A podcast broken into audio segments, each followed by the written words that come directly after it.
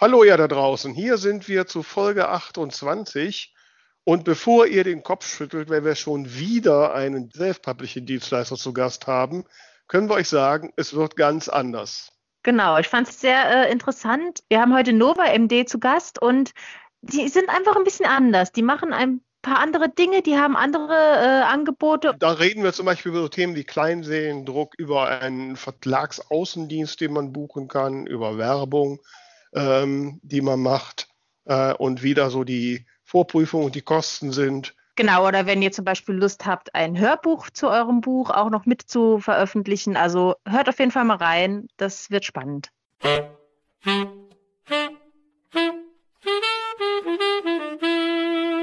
Hier sind sie wieder, die zwei von der Talkstelle, Tamara Leonhardt und Vera Nentwich, mit ihrem Podcast übers Schreiben, Lesen und allem, was dazugehört. Hallo, meine liebe Vera. Ja, hallo, Tamara. Geht's dir gut? Ach ja, mir geht's gut. Ich bin voller Schwung jetzt und äh, freue mich auf unsere heutigen Gäste. Wir haben nämlich spannende Gäste. Ja. Äh, überhaupt haben wir. Sind wir mal wieder zu viert? Genau. Äh, und wir haben nämlich auch spannende Post, um mal direkt zum Thema zu kommen. Ja, bitte. Sie haben Post. Zum Beispiel haben wir von der Iris Antonia Kokler eine Nachricht bekommen, warum sie denn schreibt. Ich spiele sie mal vor. Hallo ihr zwei, Iris Antonia hier. Ich schreibe, weil ich nicht anders kann. Ich sammle einfach permanent, ohne dass ich das bewusst mache, aber ich sammle einfach permanent irgendwelche Informationen aus Zeitungen, aus dem Fernsehen, Geschichten, die ich einfach so höre, Dinge, die ich auf der Straße sehe, die ich ähm, beobachte.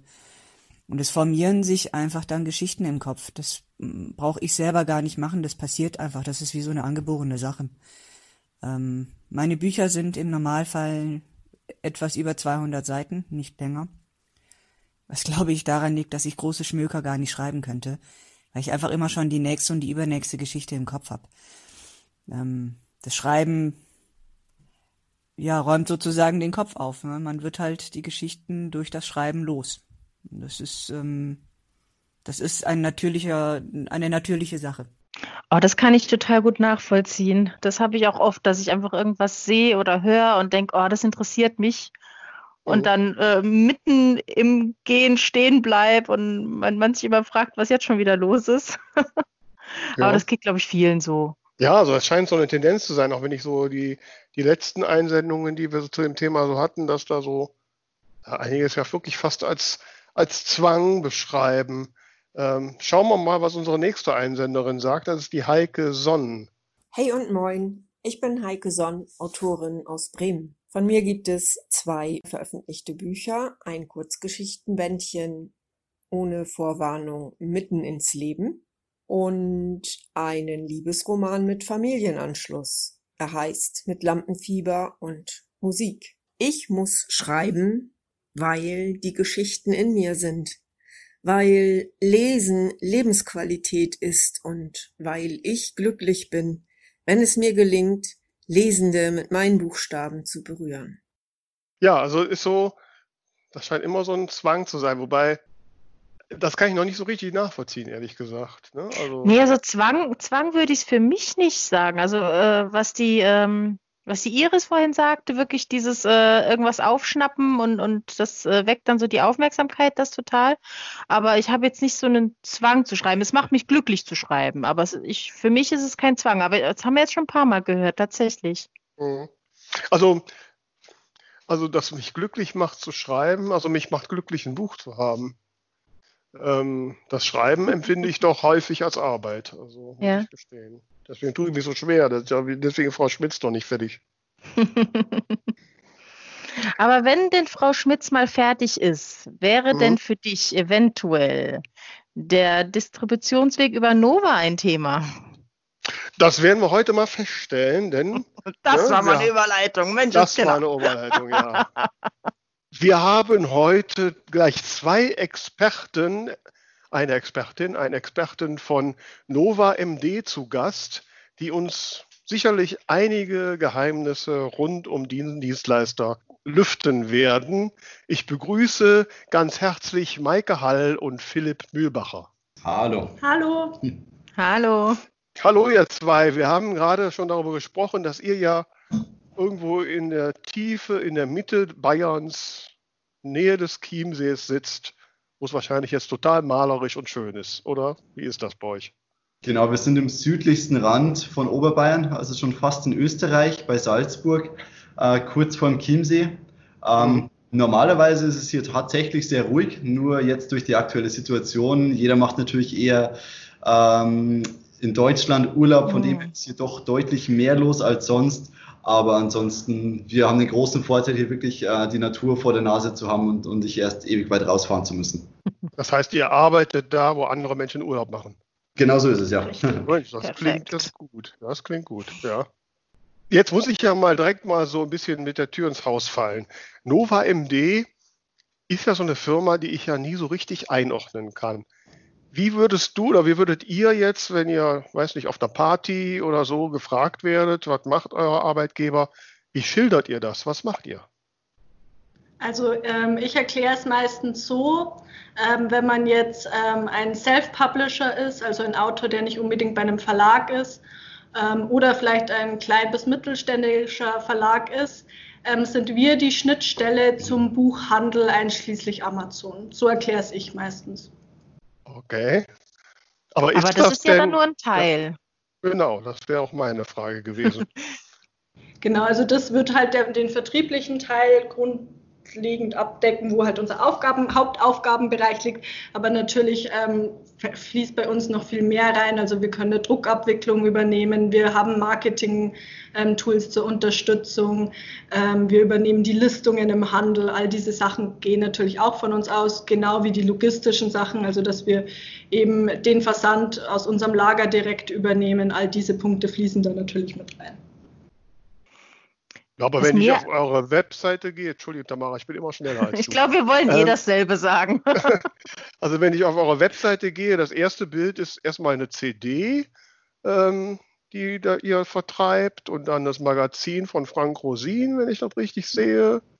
Und so, da hat ja jetzt alles mit Self-Publisher so ja nichts zu tun. Also grundlegend ist natürlich unsere Produktpalette relativ äh, breit aufgestellt. Wir haben ganz am Anfang noch als Musikgroßhandel angefangen, sind da eigentlich als Vinylhändler groß geworden, beziehungsweise haben dann dort eigentlich unseren Ursprung ähm, und haben dann ganz viele zusätzliche Produkte mit hinzugeworden, eben auch jetzt das Verlagswesen, beziehungsweise den Buchvertrieb, auf den wir uns jetzt hau hauptsächlich konzentrieren. Ähm, ich, wenn das jemanden erkläre, der noch nie Kontakt mit, mit Buchhändlern oder Self-Publishing hatte, versucht es immer so zu erklären. Im Endeffekt übernehmen wir beinahe alle Aufgaben wie ein Verlag, bis auf ein paar kleine Lektorat, Korrektorat, ähm, ohne aber uns diese großen Verlagsanteile beziehungsweise Verlagsrechte rauszunehmen.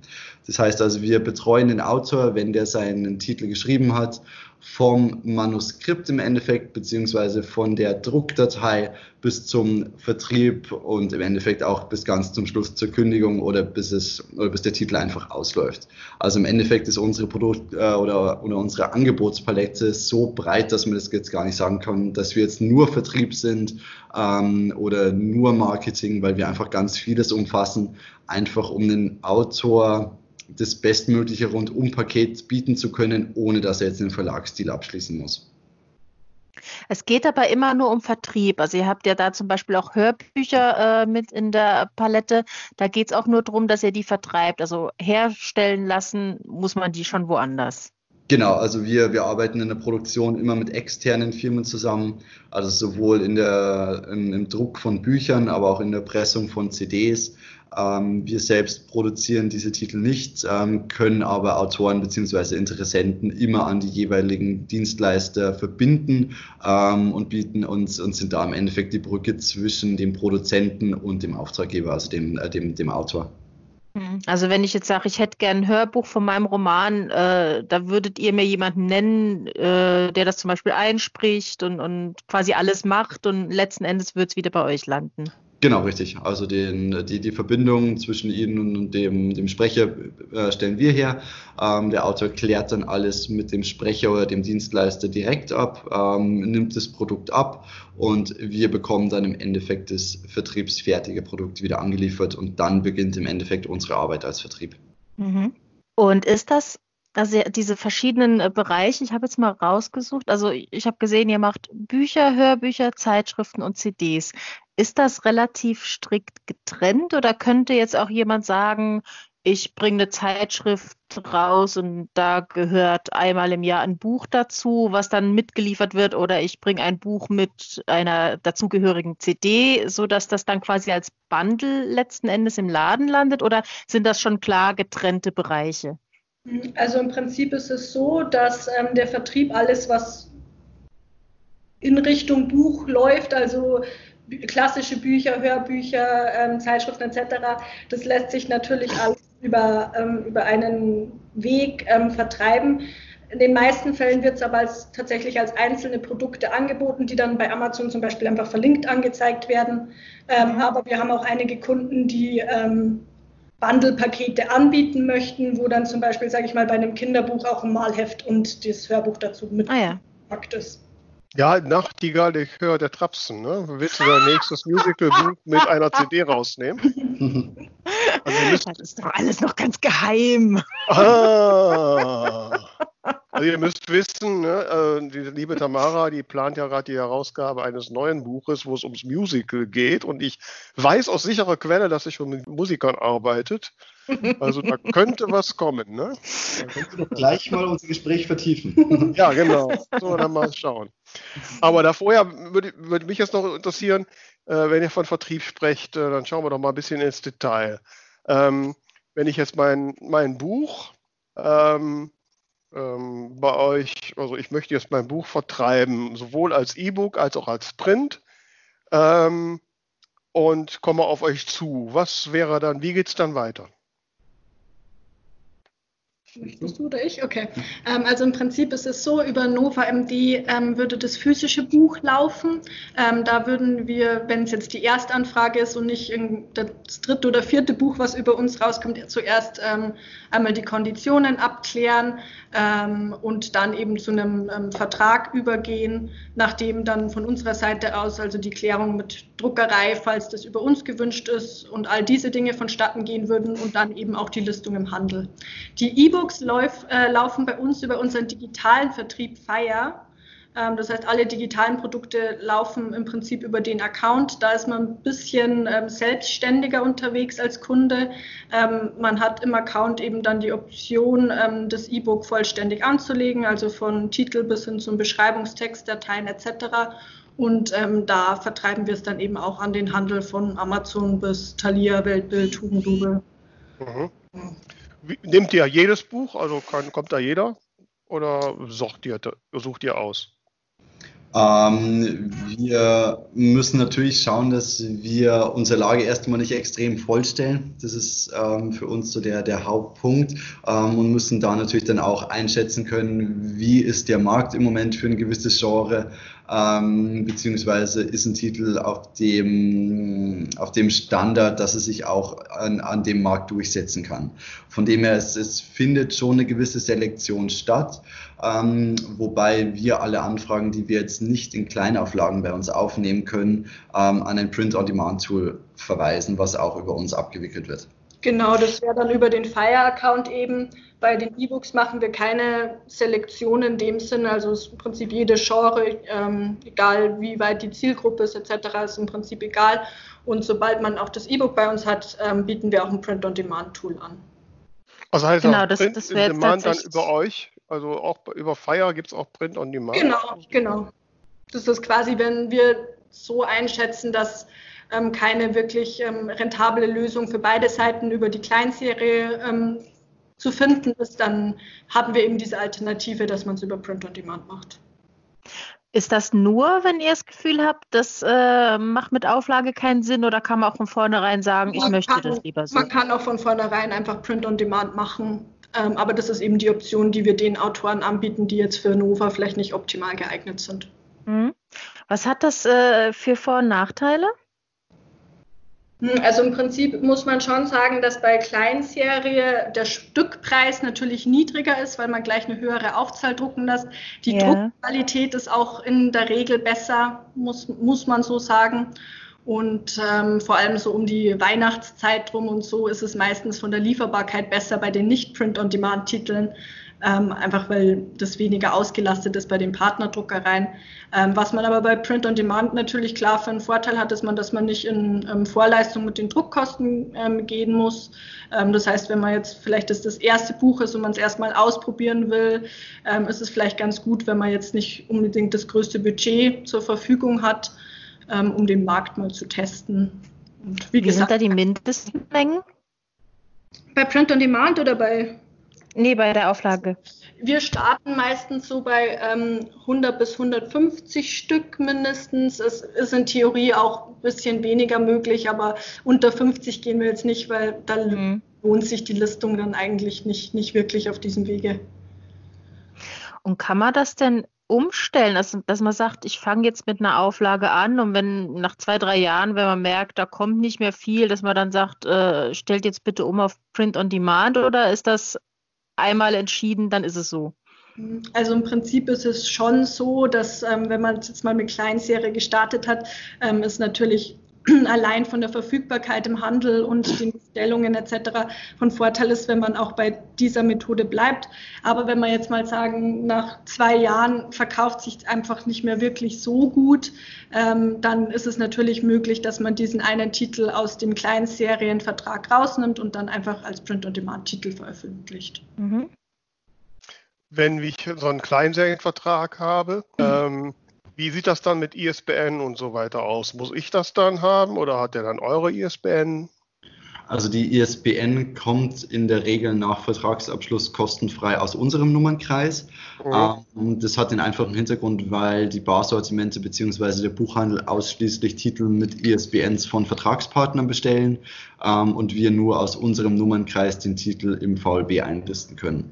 Falls jetzt ein Kleinverlag bereits Verträge mit den Barsortimenten abgeschlossen hat, äh, können da natürlich auch diese ISBNs weiterverwendet werden.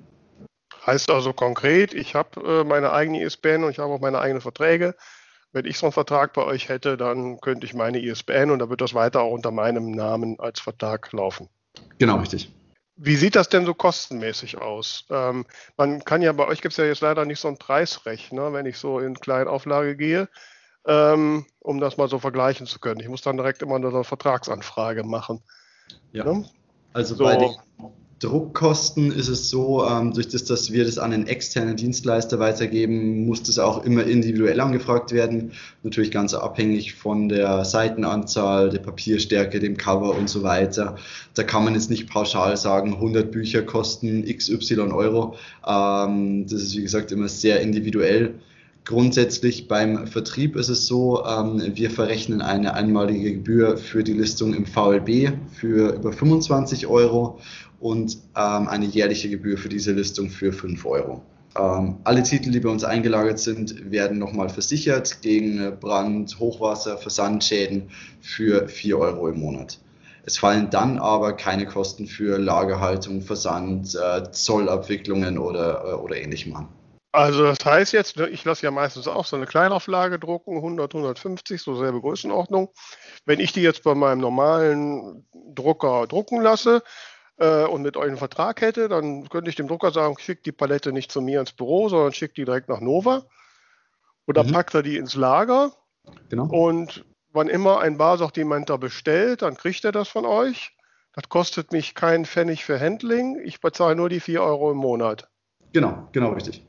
Das ist ja ein gutes Geschäft. Das kann man.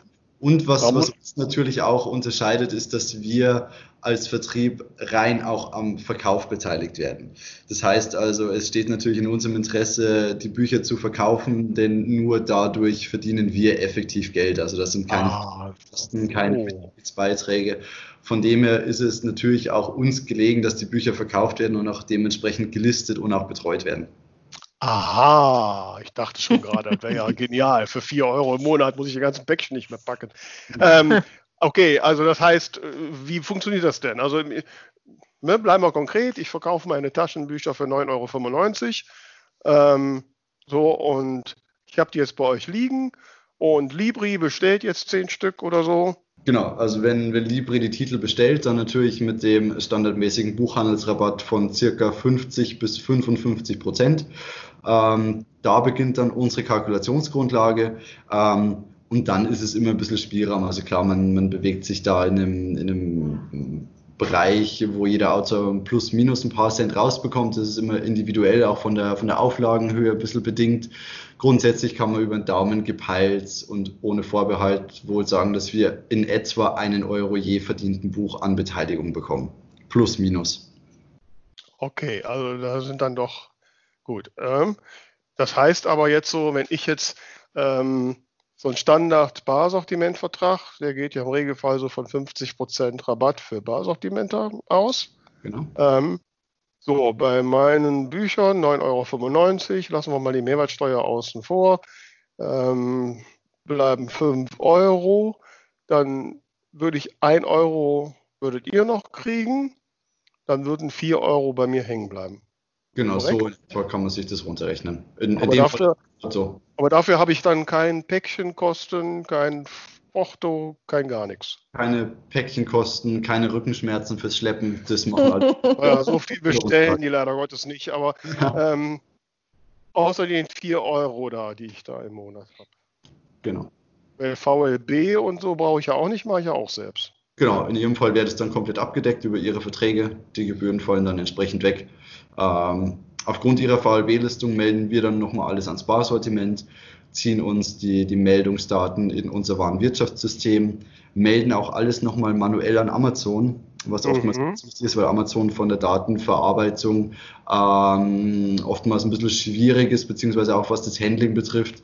Also wir sind den halben Tag eigentlich in Kontakt mit Amazon, um Listungen anzupassen, um Verlinkungen einzustellen und da einfach alles zu optimieren. Da nächster Punkt. Wie exklusiv ist das denn? Momentan mache ich das nämlich so, dass ich Amazon immer getrennt davon nochmal explizit als KDP-Taschenbuch reinmache. Mhm, also bei uns ist es im Prinzip so, wenn man den Vertrieb über uns macht, ähm, müssen über uns Amazon sowie die Barsortimente bedient werden. Mhm. Ähm, die gehen über uns aus, da machen, nehmen wir auch die ganzen Listungen vor. Und ähm, im Regelfall bestellt auch der ganze Buchhandel dann bei uns, auch wenn jemand jetzt zum Beispiel nicht übers Barsortiment bestellt, sondern direkt bei uns bestellen möchte. Mhm. Wenn man jetzt zum Beispiel als Autor sagt, ich bediene gern meine eigene Website oder ich ähm, habe da eine Buchhandlung bei mir im Ort, die mir die direkt abnehmen würde oder ich verkaufe gern auf Messen, dann ist das für uns ähm, vollkommen in Ordnung und da müssen wir dann natürlich auch nicht am Erlös beteiligt werden, solange mhm. die Partner eben bei uns bleiben. Hintergrund von der ganzen Sache ist einfach der, dass Amazon natürlich mit der größte Buchhändler der Welt mhm. ist und dass sich der, der stationäre Buchhandel auch oftmals an diesen Bestsellerrängen von Amazon orientiert. Ähm, wir schalten zudem Werbung für alle Neuerscheinungen während der Vorverkaufsphase auf Amazon und können da Titel auch nochmal ein bisschen besser platzieren und da einfach die Lieferbarkeit oftmals ähm, einfacher bzw. schneller darstell, äh, darstellen, wie man es oftmals als, äh, als Autor eigenständig hinbekommen würde. Mhm. Ja, klingt jetzt für mich erstmal spannend. Würde ich denn einen Vertrag das heißt kriegen? Ah, ja, Sie auf jeden Fall. Oh, das haben wir jetzt, das ist in der Öffentlichkeit. Ich komme auf Sie zu. Tamara ist dran. Ich merke gerade, ihr seid alle beim Sie. Ich mache da jetzt nicht mit. Nee, ich habe auch überall, habe ich gesiezt? Nö. Nee. Also wir, wir duzen uns hier. Bei uns duzen wir uns. Ich hoffe, das ist okay. Ich bin eh die Älteste, ihr könnt mir eh nicht widersprechen. Jetzt habe ich mir eine Frage vergessen. Ähm, genau, das heißt, wenn ich jetzt unbedingt zu euch kommen möchte und ich möchte aber trotzdem auch, keine Ahnung, drei Monate äh, KDP machen, habe ich da irgendwie, also äh, habe ich da irgendeine Chance oder widerspricht sich das auf jeden Fall? Hm, also das Problem ist, also es ist in Theorie schon möglich, aber sobald der Titel bei uns im Vertrieb ist, muss auch von uns die Amazon-Listung erfolgen. Äh, man kann in Theorie schon einen Titel, der bei KDP war, dann zu uns umziehen.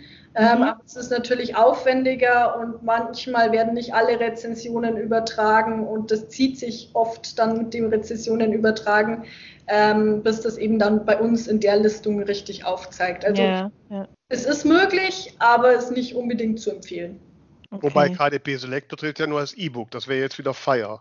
Genau, beim E-Book ähm, ist es so, dass man im Fire-Account ähm, Portale ausschließen kann. Das heißt, wenn man zum Beispiel sagt, Amazon möchte ich gern selber machen, das mache ich Ach so. schon, dann ist es gar kein Problem. Also das ist ähm, möglich. Man muss halt selbst darauf achten, ähm, dass man diese Exklusivität einhält, weil wir das natürlich nicht nachprüfen in dem Sinn, sondern Kann ich, ja, kann ich bei Fire ähm, Amazon und Tolino ausschließen oder nur eins?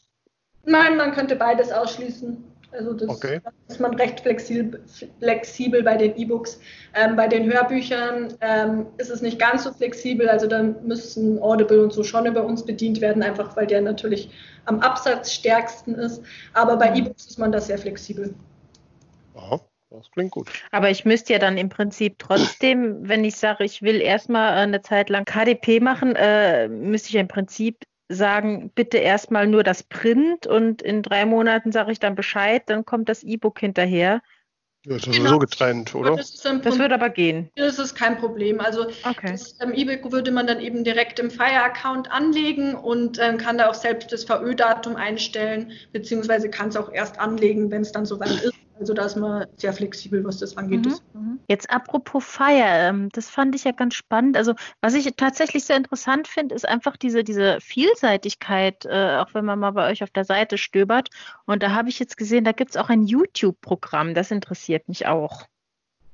Mhm. Da bin ich jetzt leider tatsächlich nicht wirklich in der Thematik drin. Ähm, meines Wissens nach ist es so, dass wir ein Partnernetzwerk zum einen anbieten, wo wir eben die Monetarisierung und all diese Dinge übernehmen, ähm, so wie eben eine Content-ID. Das heißt, wenn irgendwo auf YouTube jemand anders diesen Sound verwenden würde, dass wir da eben auch die Strikes auslösen. Aber weiter ins Detail kann ich tatsächlich nicht gehen, weil weder der Philipp noch ich da wirklich in dem Bereich tätig sind. Okay, das heißt, da schauen wir einfach mal dann, was auf der Website noch so zu finden ist. Das ist fire, F-E-I-Y-R.com, ne? Genau, richtig. Wofür steht das?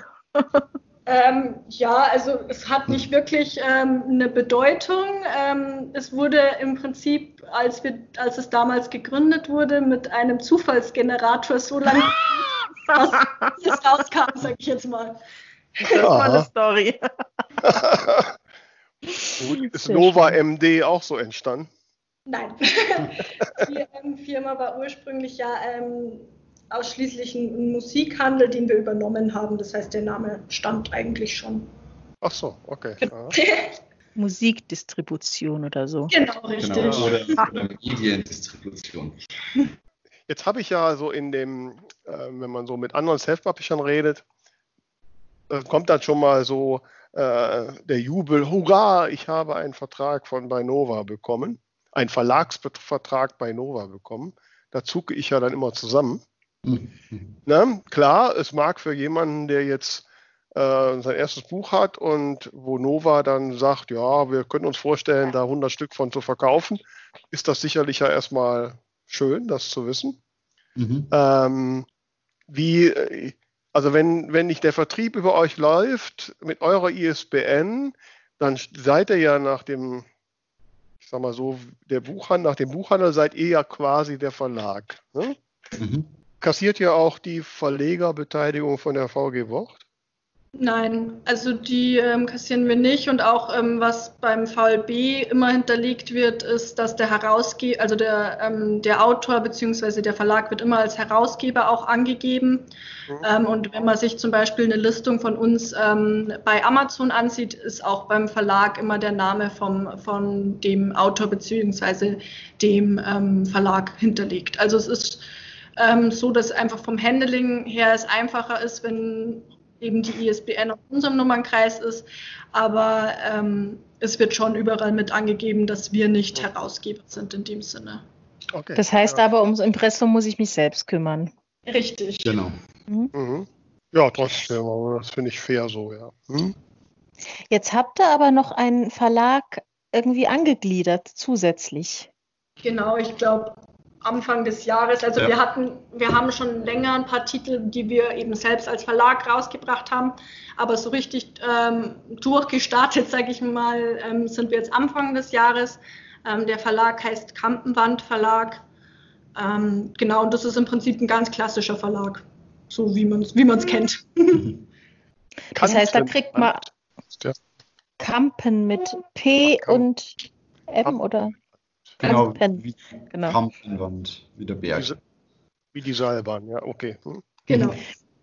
Das heißt, da kriegt man dann auch das volle Programm mit Cover, Lektorat, Korrektorat, wie ein, wie ein Verlag. Genau, da ist dann alles mit drin. Also da begleiten wir Autoren entweder direkt ab dem Manuskript, also bei, bei kompletten Neuerscheinungen, ähm, oder es besteht auch die Möglichkeit, dass wir Verlagsangebote rausschicken für bereits bestehende Nova MD-Kunden. Also dass man einen Mhm. Titel beispielsweise vom Vertrieb in den Verlag mit übernimmt. Also ihr guckt euch an, was bei euch da gut läuft und dann versucht ihr es in euren Verlag zu kriegen. Genau. Was, Okay. was würde mir das als Autor, also wenn ich es ja quasi schon veröffentlicht habe, dann habe ich ja schon mein Lektorat gemacht, habe da ja schon jede Menge Geld reingesteckt. Was habe ich dann davon, wenn ich einen Vertrag bei Kampenwand unterschreibe? Also die, die eigentliche Vertriebsarbeit oder die, die wirklich extreme Arbeit bei einem Titel geht ja dann erst los, wenn der Titel am Markt ist. Also da geht es darum, Lesungen zu organisieren, Marketing zu schalten, ähm, genau in die Schnittstellen reinzukommen, in deren Titel auch in die breite Masse gehen kann.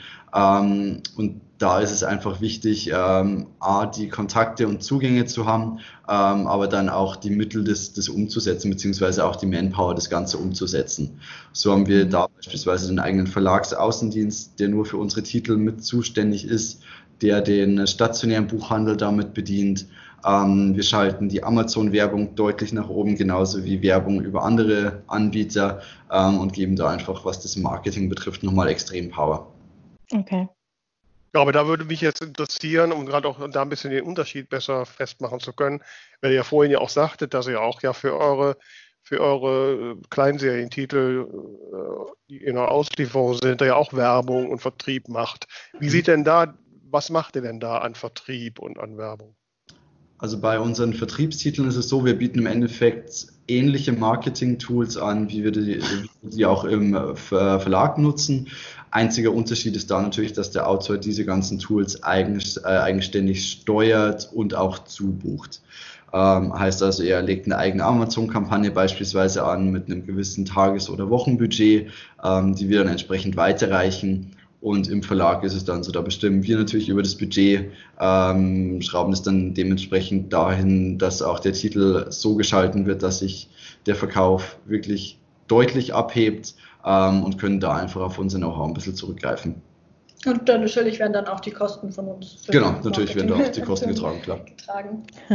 Ihr sagtet aber gerade, dass ihr für Neuveröffentlichungen Amazon-Werbung macht. Genau, also das ist, ähm, wenn es um die Kleinserie, also den Vertrieb geht, ist es so, dass wir bei ähm, Neuveröffentlichungen immer einfach um die Verfügbarkeit erstmal anzukurbeln und ähm, die Listung einfach besser zu positionieren, ähm, Werbung schalten, aber natürlich nicht ähm, die ganze Zeit, wo der Titel bei uns im, ähm, im, im Vertrieb ist, sondern einfach um das Mhm. Ganze anzukurbeln. Wenn man dann weiterhin auf solche ähm, Tools zurückgreifen möchte, wie zum Beispiel weitere Amazon-Kampagnen, ähm, dann ist der Autor ähm, oder der Verlag eben schon auch finanziell daran beteiligt, ähm, das Mhm. zu schalten, was bei einem Verlag von unserer Seite aus natürlich ähm, nicht, nicht der Fall ist, sondern wir natürlich alle Kosten tragen. Hm. Aber was sind diese weiteren Tools denn neben den Amazon-Anzeigen? Ähm, also das geht von Pressemitteilungen über eben den Vertriebsaußendienst, den man zuschalten könnte, hin zu, wir arbeiten mit verschiedenen Partnern, wie zum Beispiel NetGalley dabei, ähm, dass das eben dort im, im Katalog hinterlegt ist. Also da bieten wir eine ganze Beit, äh, Beitbrand, Band- Bandbreite. Bandbreite, so, Bandbreite an. Mhm. Aber Entschuldigung, dass ich jetzt nachhake, weil es interessiert mich sehr. Wie sähe das denn jetzt zum Beispiel aus, äh, wenn ich jetzt dann ne, demnächst, ich, ich kriege einen Vertrag, habt ihr gesagt, ich komme dann mit meiner kleinen Serie und ich möchte jetzt, dass da der Außendienst bitteschön jetzt den Buchhandel davon überzeugt. Wie sieht das konkret aus? Was kostet mich das? Was passiert dann? Der Verlagsaußendienst, der Herr Brunner macht es bei uns, der, dem würden wir dann deine Kontaktdaten rüberschicken. Mhm. Ähm, er prüft den Titel einmal durch, also holt sich auch ein Leseexemplar, der, der liest auch jeden Titel, den er bei sich hat, einfach um zu wissen, worum es geht, Mhm. wie es platzieren kann, prüft die Marktverfügbarkeit Ähm, und wenn er eine, eine, Nachfrage am Markt sieht, beziehungsweise da auch eine Chance, die, die so zu platzieren, die Titel, dann kommt von ihm nochmal ein gesonderter Vertragsentwurf äh, an dich. Aha. Dem dann sämtliche Abrechnungen mit drin sind. Also im Endeffekt sind wir im, im, Vertrieb dann auch wieder mehr Schnittstelle zwischen dir und, und dem Herrn Brunner, also unserem Verlagsaußendienst ähm, und das Handling, also die, die vertraglichen Punkte, genau wie die Abrechnung, würden dann zwischen dir und unserem Außendienst ablaufen. Könnt ihr mal so eine Größenordnung nennen? Was, was kostet sowas? In der Regel wird er am Verkauf beteiligt mit ungefähr 4%. Okay. Also der verkauft dann aber, verkauft er dann als Barsortiment oder direkt an den Buchhandel? Sowohl als auch. Also er ist hauptsächlich in Richtung Talier. Ähm, da macht er sehr mhm. viel. Ähm, und auch mehr stationärer Buchhandel. Ähm, Barsortimente, gut, ähm, die ziehen auch mit, wenn, wenn sie merken, dass, dass der Einzelhandel jetzt deutlich mehr bestellt. Ähm, also da merkt man eigentlich in der ganzen Bandbreite seine Arbeit, aber das, das Hauptaugenmerk liegt bei ihm eher in Richtung Talier und stationärer Handel. Okay, das heißt aber dann Thalia, also wenn der Herr Brunner da war, dann äh, und sagt, äh, geht zur Thalia-Filiale XY und die sagt, ah super, das wird der Renner. Ich bestelle 20 Stück, aber dann bestellen die bei ihrem Barsortimenter und nicht bei dem Herrn Brunner direkt oder bei Nova. Ja, das, das, kann so passieren, dass sie entweder über das Barsortiment bestellen ähm, oder direkt bei uns. Naja gut, das ist jetzt für mich, ne, wenn ich da 50 Prozent gebe, dann bleibt eh nicht mehr viel. Plus den 1 Euro von euch noch und dann noch 4% von Herrn Brunner, da muss man natürlich gucken. Aber okay. Genau, man äh, muss sich dann natürlich hochrechnen. Mhm. Äh, die Frage, kommt man selbst dann an diese Chefeinkäufer, die wirklich Massen abnehmen? Nee, natürlich nicht, ja, ja, klar. Und 50 oder 100 Stück. Heute haben wir erst drei Paletten von einem Titel an Thalia geschickt vom Herrn Brunner. Ähm, also okay. da reden wir wirklich über, über Mengen, die dann da rausgehen. Mhm. Ja, klingt spannend. Okay, da haben wir den Vertriebsaußendienst, Pressemitteilungen. Die schreibe ich im Regelfall selbst. Ähm, und wie bringt ihr Pressemitteilungen an die, an die Medien? Mhm, das macht unsere Kollegin, die Frau Schufer aus der ähm, Marketingabteilung, die ähm, arbeitet da eben mit, ich denke, mit einem ganzen Pool zusammen, meines Wissens nach, und unterstützt einen dann eben dabei, dass das ähm, optimal bei denen auch platziert wird. Ähm, wie da jetzt der exakte Ablauf ist von Anfang bis zum Ende, weiß ich jetzt tatsächlich nicht zu 100 Prozent, weil, ähm, wie gesagt, das über die Marketingabteilung läuft. Aber ähm, es ist so, dass eben das direkt dann bei uns im Fire-Account, auch wenn es um ein physisches Buch geht, ähm, eingestellt werden kann ähm, und dann eben an diesen Pool an Kontakten, äh, mit denen die ähm, Barbara eben zusammenarbeitet, ausgeschickt wird. Mhm. Macht ihr dann auch, kann ich auch sowas wie Lesungsorganisationen dazu buchen? Das habe ich jetzt leider nicht verstanden. Kann ich sowas wie Lesungsakquise und Lesungsorganisation dazu buchen? Hm, das bieten wir aktuell nicht an, nein. Okay. Mhm. Ja, aber klingt schon interessant. Also ich finde es interessant. Ja, jetzt, muss ich, Fall. jetzt muss ich nur noch, nur noch ein Buch schreiben, das ist das Problem. Aber, okay. ja. aber Tamara, da ne, für deinen, Service für. Ähm, wie ist es bei, ihr habt vorhin am Anfang gesagt, ne, dass ihr genau guckt, ob das Genre verkaufsfähig ist. Was haltet ihr von einem Liebesroman, der in Musical-Ära äh, spielt und Regenbogenblau heißen wird? Hat der, hat der Verkaufschancen? Würde der einen Vertrag kriegen? Der kommt da nicht von mir. Also, ne? Ähm, also im Prinzip ist es generell so, dass wir jetzt gar nicht zu einem ähm, Genre eh Nein sagen würden, sondern wir im Prinzip jedes Genre anbieten. Aber ähm, was wir uns eben anschauen, ist, gab es schon Titel davor oder ähm, wie weit ist es mit dem Cover? Wie, ähm, also da fließen viele Faktoren rein, aber prinzipiell würden wir da jetzt, denke ich, nicht Nein sagen. Also ich fände es interessant. Ich, also ich wäre sofort dabei. Okay, ja, aber apropos, apropos Cover, Tamara, da müssen wir die kritischste Frage stellen überhaupt, ne? ja, bitte. Ja. Was haltet ich ihr von... Ich habe schon welche gesehen auf der Website. Okay, wir fragen Sie trotzdem. Was haltet ihr von Fotos auf dem Buchcover? Du musst Modelfotos sagen. Die Leute meinen sonst immer, man, man will seine eigenen Fotos da drauf tun. Nee, Modelfotos, also irgendwie ein knutschendes Liebespaar, Models abfotografiert auf dem Foto, auf dem Buchcover. Also generell denke ich, ist es natürlich massiv genreabhängig, aber ähm, man merkt ja, dass jetzt beim Thriller nicht so gut. Ja, dass bei Liebesromanen zumindest aktuell viele auch überhaupt nicht so mit Mo Models auf dem Cover arbeiten, sondern eher Mustern und Mustern mhm. haben. Aber wir haben sehr viele Titel, die auch ähm, eben diese ähm, Modelfotos vorne drauf haben und finde ich, wenn es gut gemacht ist, ähm, ist es auf alle Fälle eh was, worauf Leute gehen, weil sehr bekannt, dass Menschen gerne Menschen sehen auf, auf Bildern. Okay, das war jetzt sehr Also- diplomatisch. ja. Also Vera, wenn ich dich irgendwie beruhigen kann, wir arbeiten schon am Cover für Regenbogenblau und es wird kein Modelfoto sein. Ah, dann, ist der, dann ist der Hit vorprogrammiert, meine Liebe. Ne? Ja, ich, ich denke auch. Das wird's, das wird's voll. Ja. Nee, weil eben, und, äh, uns wurde nämlich neulich erzählt, dass Verlage sagen, ähm, Theater und Musical geht gar nicht. Und da war ich etwas überrascht, weil ich das persönlich sehr interessant finde.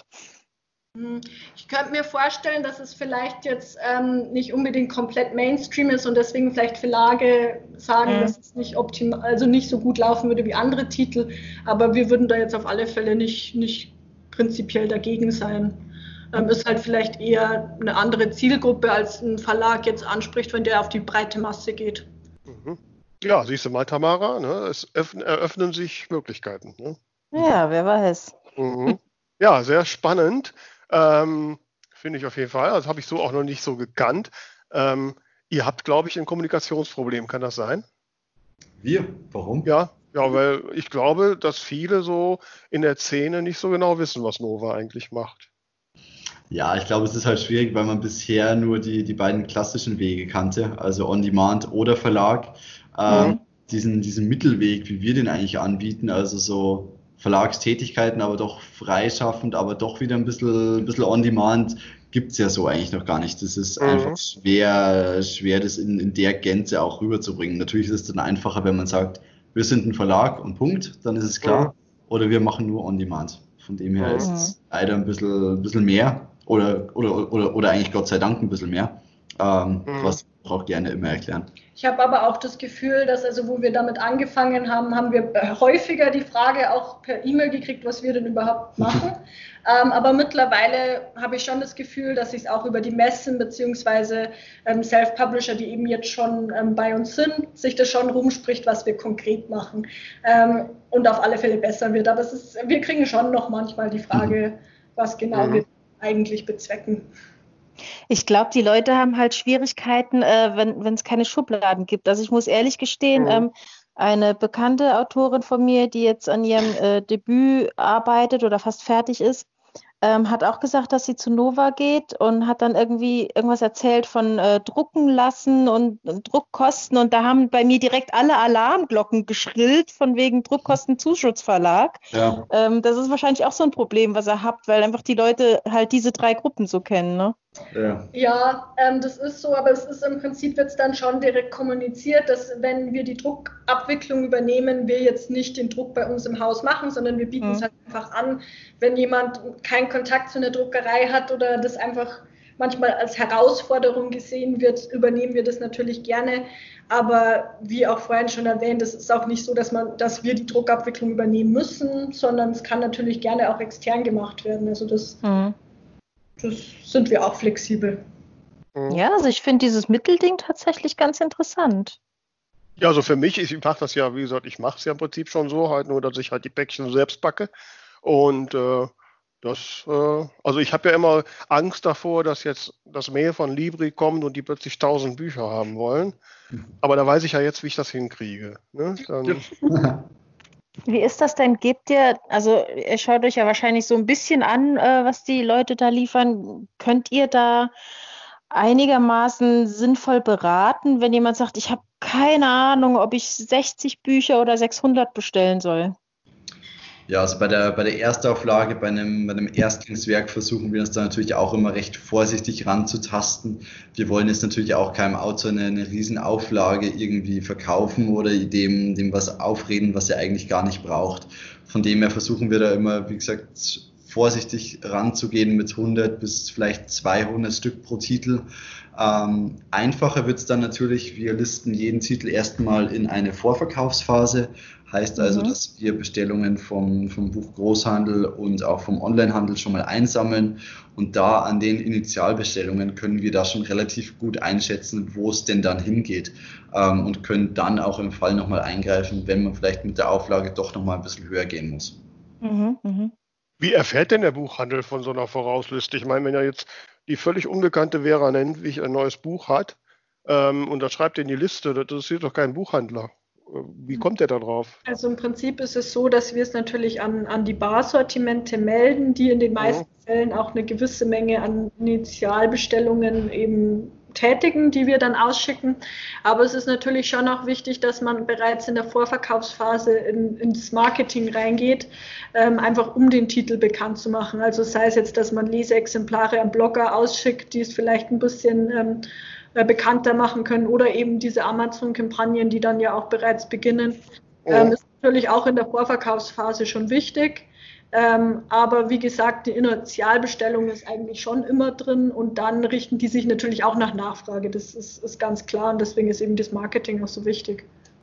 Da sprecht ihr aber noch ein Thema an, ähm, weil ich das gerade auf eurer Webseite auch noch gesehen habe. Da steht irgendwas drin, du bist Blogger oder so, oder du bist Buchblogger. Ähm, äh, kann ein Buchblogger sich an euch wenden und sagen, oh, ich habe gesehen, in eurem Portfolio ist ein Buch von Vera Nentwig, ich hätte da gerne mal ein Leseexemplar und kriege das von Ihnen? Oder also, muss, ich das, muss ich das dann bezahlen? Prinzipiell können, ähm, treten schon mal welche auf uns zu. Ähm, wir halten dann aber Rücksprache auch mit dem Verlag oder Autor, ob wir es ausschicken sollen. Ähm, es mhm. wird dann ausgeschickt, wenn es gewünscht ist.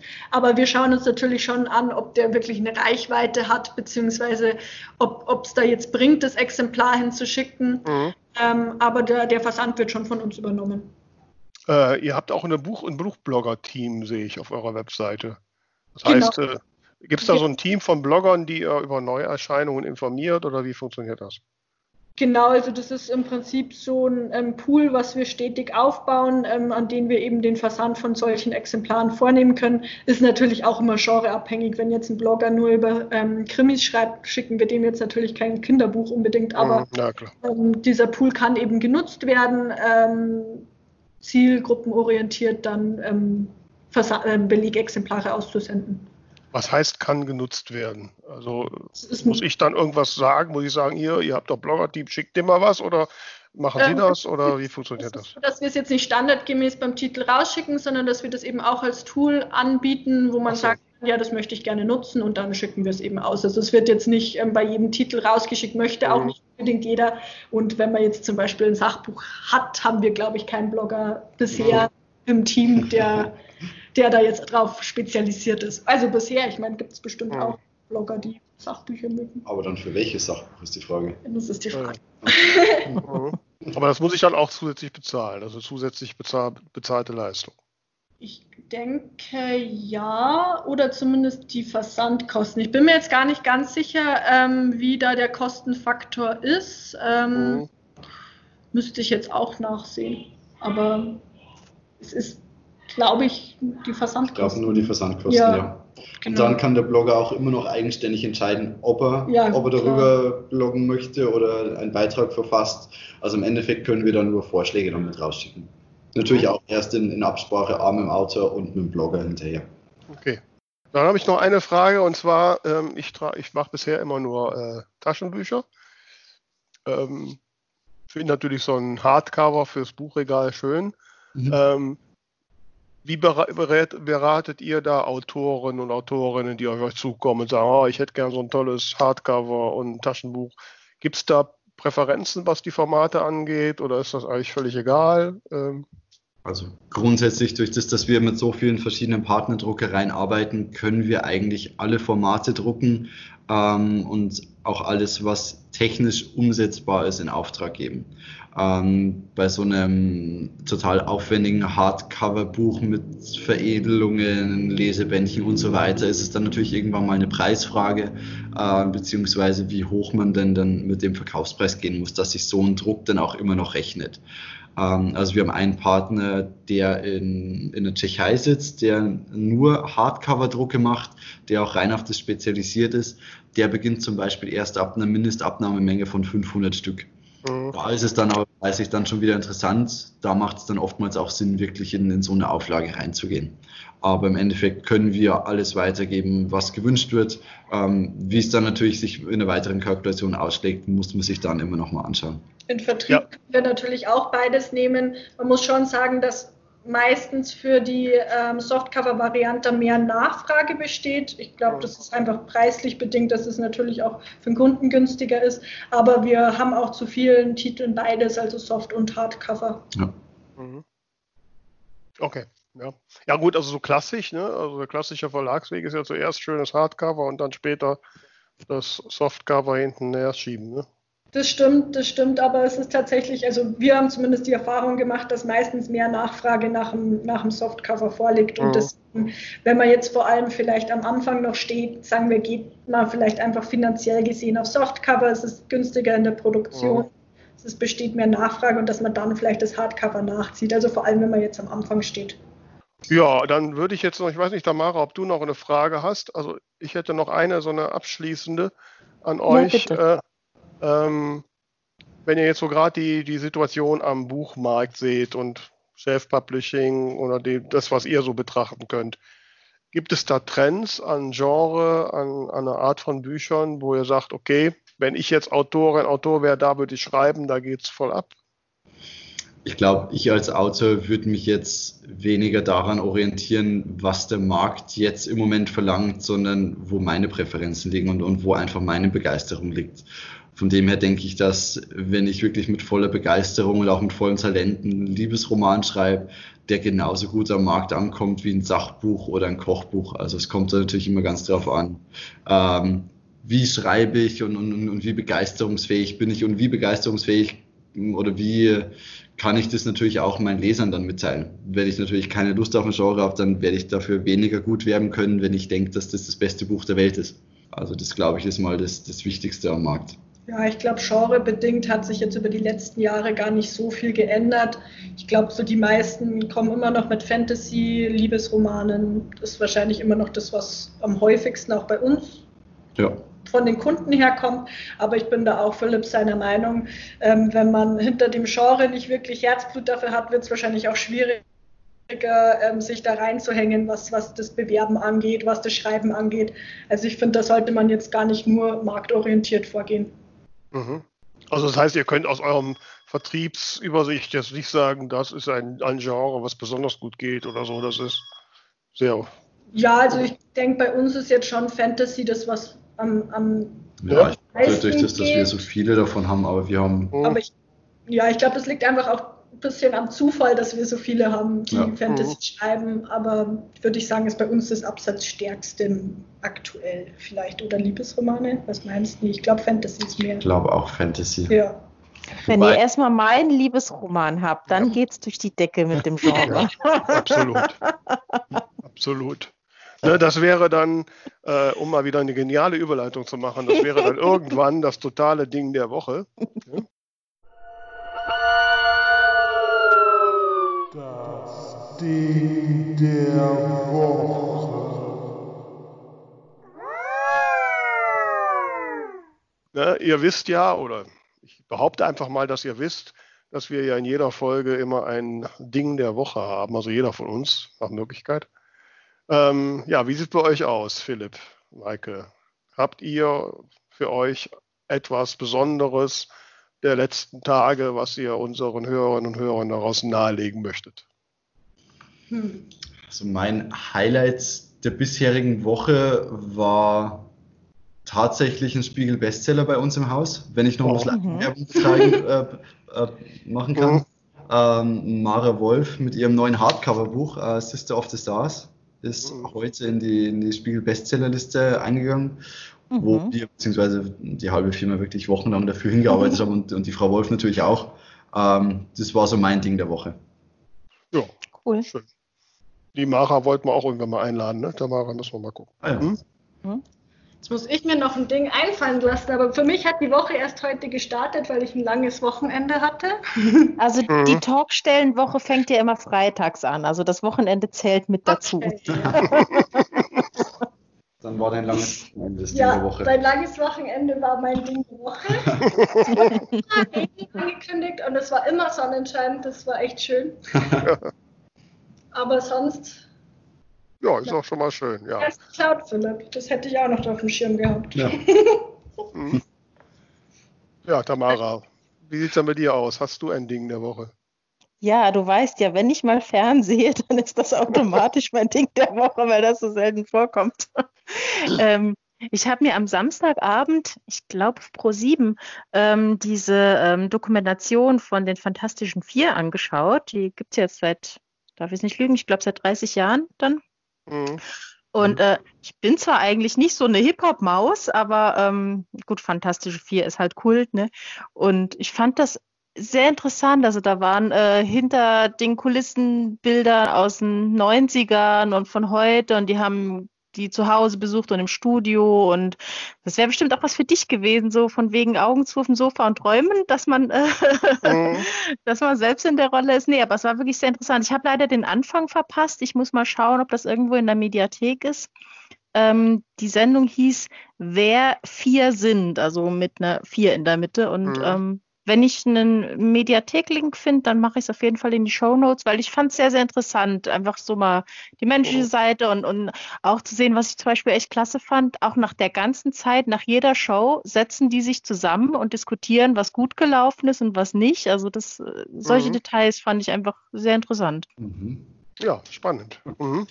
Ja, ich gucke sowas auch immer gerne. Also, wie du ja weißt, schaue ich dann häufiger Fernsehen. Ich hatte schon ein ganz schlechtes Gewissen, dass mein Ding der Woche, was, ich, was sich für heute für mich aufgedrängt hat, auch schon wieder was aus dem Fernsehen ist. Dabei will ich als Gebilde drüber kommen. Das funktioniert jetzt nicht. ähm, Dann musst du Arte gucken. ja, genau.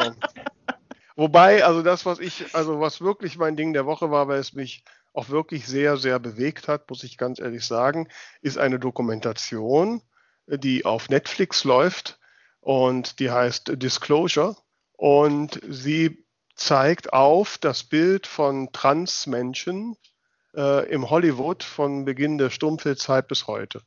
Mhm. Und ähm, jetzt bin ich ja natürlich selbst betroffen ne?